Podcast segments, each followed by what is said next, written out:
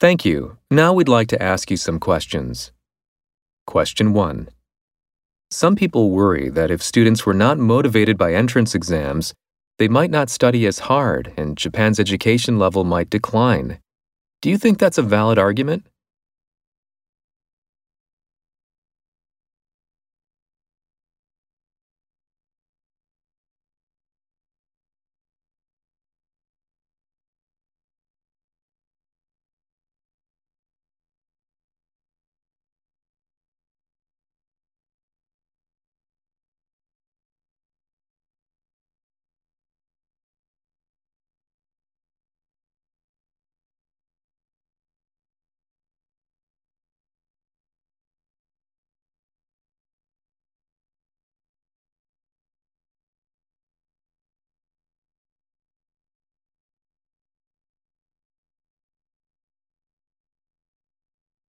Question 2.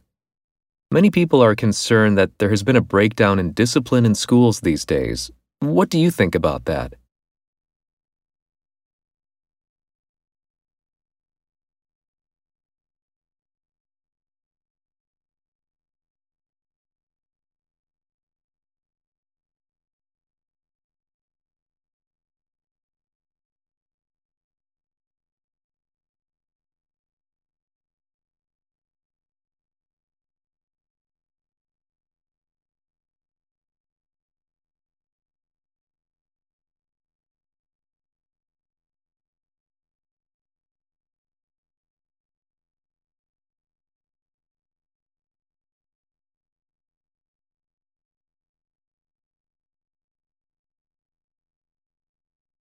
Question 3. Do you think that a college degree is necessary to be successful in life?